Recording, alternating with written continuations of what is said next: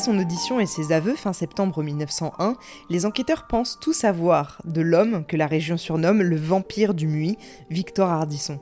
Il a 29 ans, c'est un dépravé sexuel, fou allié, violeur, profanateur de tombes et voleur. Bref, ils n'ont rien d'autre à en dire. Mais des questions restent pourtant en suspens. D'abord, comment n'est-il pas dérangé par l'odeur nauséabonde qui s'échappe des corps? Ensuite, que leur fait-il vraiment à ces femmes déjà mortes? Et enfin, est-il vraiment aussi idiot qu'on veut bien le dire? Pour tenter de répondre à ces questions, je vous emmène dans les résultats de l'enquête et dans le décryptage de son mode opératoire et de sa personnalité. Je suis Camille Debreuil et vous écoutez le dernier épisode du crime oublié de Victor Hardisson, le vampire du Muy.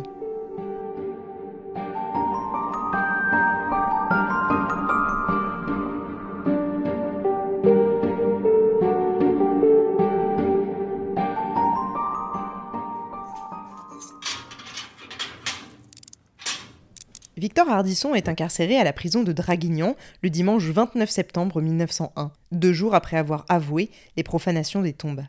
En interrogeant les habitants du Muy, les enquêteurs constatent que tout le monde a une idée bien arrêtée de ce Victor et de ses méfaits. Non, ils ne savaient pas qu'il ouvrait les tombes, alors qu'il est fossoyeur et que c'est donc lui qui les ferme. Non, mais ils imaginent bien. Non, ça ne les étonne pas du tout.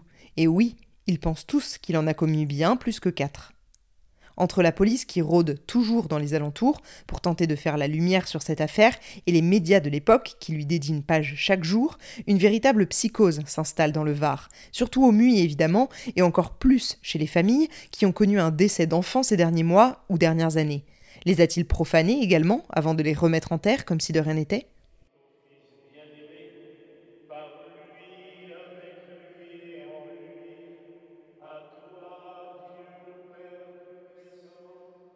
N'oublions pas que l'on est en 1901 et je peux vous dire que la religion avait une part bien plus grande dans le quotidien des gens, notamment en zone rurale, comme c'est le cas au Muy. Rouvrir une tombe, exhumer un corps, c'est très mal vu. Mais alors la souiller d'une quelconque manière, c'est carrément le diable personnifié en un homme. Et en parlant de religion, souvenez-vous, au premier épisode, je vous ai parlé de tous les objets que les enquêteurs ont retrouvés sur place dans la maison des Hardisson, et plus particulièrement dans la pièce où est caché le corps de la petite Louise. Des chapelets, des crucifix, des bibles, des ornements funéraires. Je vous arrête de suite, Victor Hardisson n'en avait que faire de Dieu, ou n'était pas du tout un religieux dans l'âme. Ce serait quand même un comble, vu la manière qu'il a de profaner le repos éternel. Non, il n'a jamais rien volé dans le cimetière. Il l'affirme et certains témoignages iront dans son sens. Les objets retrouvés chez lui, il les a pris au cimetière un jour où il était en charge de les nettoyer et de jeter ceux qui étaient hors d'usage. Ce sont ceux-là qu'il a récupérés. Il explique simplement qu'il les trouvait jolis et que comme ils étaient dans la benne, il n'a trouvé aucun mal à se les approprier. Avec le recul que l'on a aujourd'hui, ça ressemble quand même fort à un homme qui récupère des trophées de ses crimes. Mais pas de preuve de ce que j'avance ici comme hypothèse. Dans tous les cas, il n'était ni religieux, ni voleur. Depuis le début de cette affaire, j'appelle Victor par le nom que les journaux lui ont donné, le vampire du Muy. Mais pourquoi? Il ne vidait pourtant pas ses victimes de leur sang, au contraire, elles étaient déjà mortes. Il ne suçait pas leur sang, mais leur sein, oui. Je vous explique. On rentre dans une partie très importante du dossier d'enquête, le mode opératoire et la personnalité du criminel. Pour bien comprendre, je vous fais un récapitulatif un peu détaillé des différentes profanations officielles rapportées par Victor Hardisson lui-même. On ne sait pas s'il a été question de profanation ou de nécrophilie sur des cadavres avant son service militaire, entre 1893 et 1894, mais on sait, de par ses aveux, qu'en 1900 déjà, alors qu'il n'est pas encore fossoyeur avec son père, il a déterré une certaine Berthe B. Contrairement à celles qui viendront plus tard, il viole l'adolescente plusieurs fois. D'elle, il se souvient particulièrement car il dit qu'elle avait une poitrine superbe. Il explique que pour chacune, son mode opératoire est à peu de choses près le même. D'abord, il se renseigne sur les maladies des jeunes filles ou même des enfants du MUI pour évaluer leur gravité et ainsi estimer quand est-ce qu'elles vont succomber ou devoir être inhumées. Suivant les nouvelles des voisins et les racontards, il attend avec impatience qu'elles décèdent, surtout s'il les trouve à son goût. Puis, lorsque ce triste jour arrive, il s'occupe lui-même du corps, le met en terre et referme le tout. Les nuits suivantes, ou la nuit même de l'enterrement, il ouvre la fosse avec une pelle, ou parfois directement à main nue, descend dans la fosse, décloue le cercueil, défait le suaire, assoit la morte sur le bord de son cercueil, et après les manœuvres de succion des seins et de cunilingus, auxquelles il s'étonne que la victime ne réagisse pas, il la viole une fois. Au cours de ses aveux, Victor Hardisson explique aux enquêteurs qu'il aurait voulu toutes les emporter chez lui pour pouvoir en jouir plus longtemps, les embrasser, dormir avec elles. C'est donc cette succion à laquelle il s'adonne qui lui vaut son surnom de vampire du Muy.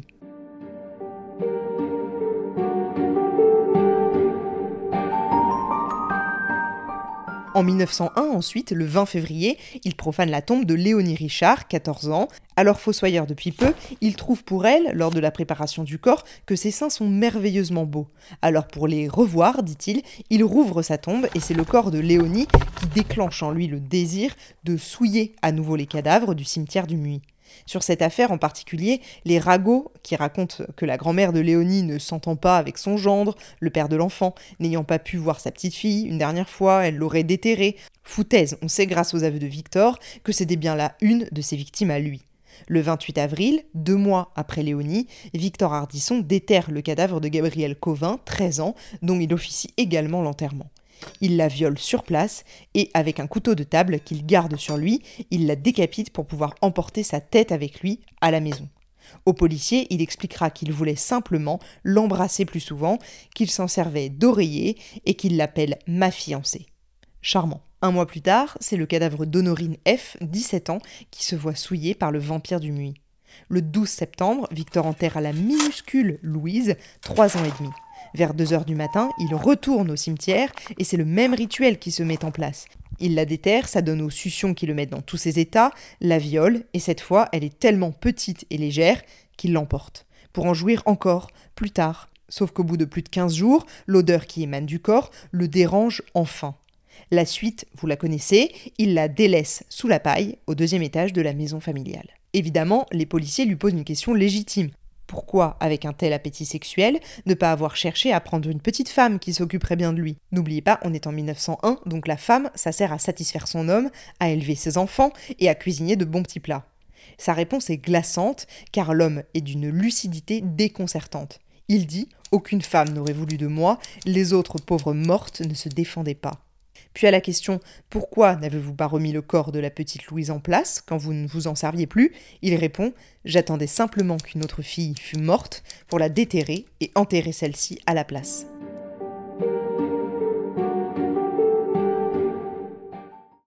Si je vous raconte ce mode opératoire en détail, c'est pour vous poser une question en même temps qu'elle trotte dans ma tête. Est-ce que, pour vous, un simplet, un débile mental, un idiot, comme on qualifie Victor à l'époque, peut être capable de tant de préméditation, de calcul froid et de manipulation? J'ai ma petite idée, mais je vous laisse vous faire votre propre avis et vous me direz tout ça dans les commentaires. Comme pour d'autres affaires, j'aurais aimé vous raconter le procès de ce Victor Hardisson, mais il est très succinct. Suite à son arrestation en septembre 1901 et à son jugement dans la foulée, Victor Hardisson n'est pas envoyé en prison mais à l'asile, où il est examiné par différents médecins. C'est ça qui est intéressant. Irresponsable, c'est ça qu'on dit de lui. Et de ce fait, cette affaire passe de fait divers à objet d'études médico-psychologiques. Les actes de nécrophilie et de nécrosadisme sont si rarement recensés que les médecins préfèrent l'étudier plutôt que de le laisser derrière les barreaux. Il fait tout de même un court séjour à la prison de Draguignan, où concrètement, il vit sa meilleure vie. Lui, très timide au muit, presque asocial, y est plutôt gai, surtout depuis qu'il boit et mange bien. Il accompagne presque toutes ses paroles d'un étrange rire octé. Il est bien en prison. Il se dit heureux ici et consent à y rester. Il lave les gamelles, ne demande jamais rien de plus que de manger ou de dormir. Si peu dorée qu'elle soit, cette médiocrité lui plaît. Il parle de préférence en provençal, mais sans difficulté en français, avec confiance et bonhomie. Il est d'une extraordinaire franchise, qui n'est, diront les médecins, pas feinte. On sent que ce n'est pas du cynisme. S'il ne répond pas aux questions, c'est parce qu'il ne se rappelle pas, mais jamais par honte de dévoiler l'odieux de ses actes. Plus on l'interroge, et plus on constate comme il se fatigue vite dans la conversation. À vue d'œil, le champ de ses souvenirs se rétrécit quand on prolonge l'interrogatoire. Il se rend bien compte de sa solitude. Il répète que ça lui est égal. C'est fou comme Ardisson a l'air de se foutre d'absolument tout. Rien ne semble le toucher. Ainsi, sa conscience n'a jamais lutté, Ardisson ne connaît pas le remords. Il sait maintenant qu'on l'a surnommé le vampire du Muy, qu'il a commis des crimes. Il n'en manifeste ni honte, ni regret, et promet simplement de renoncer à sa passion parce qu'il l'a promis au juge, mais sans se repentir.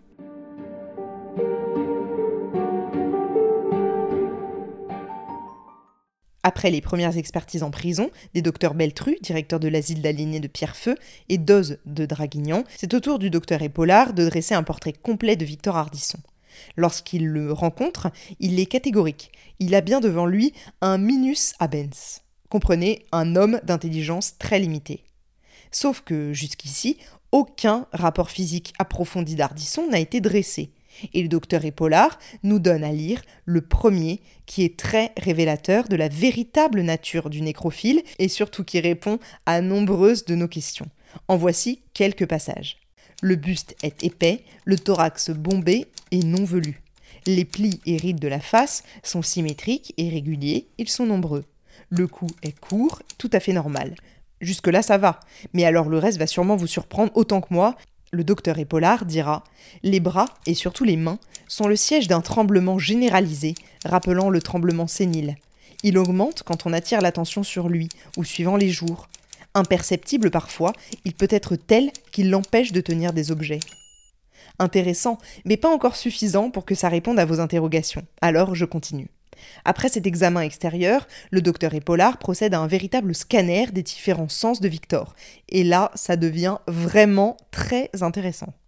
Ardisson prétend y voir presque aussi bien la nuit que le jour, mais sa nyctalopie n'est confirmée par aucun rapport la mentionnant. Son champ visuel des deux yeux, en tout cas, est très restreint. Après les yeux, le docteur passe aux oreilles.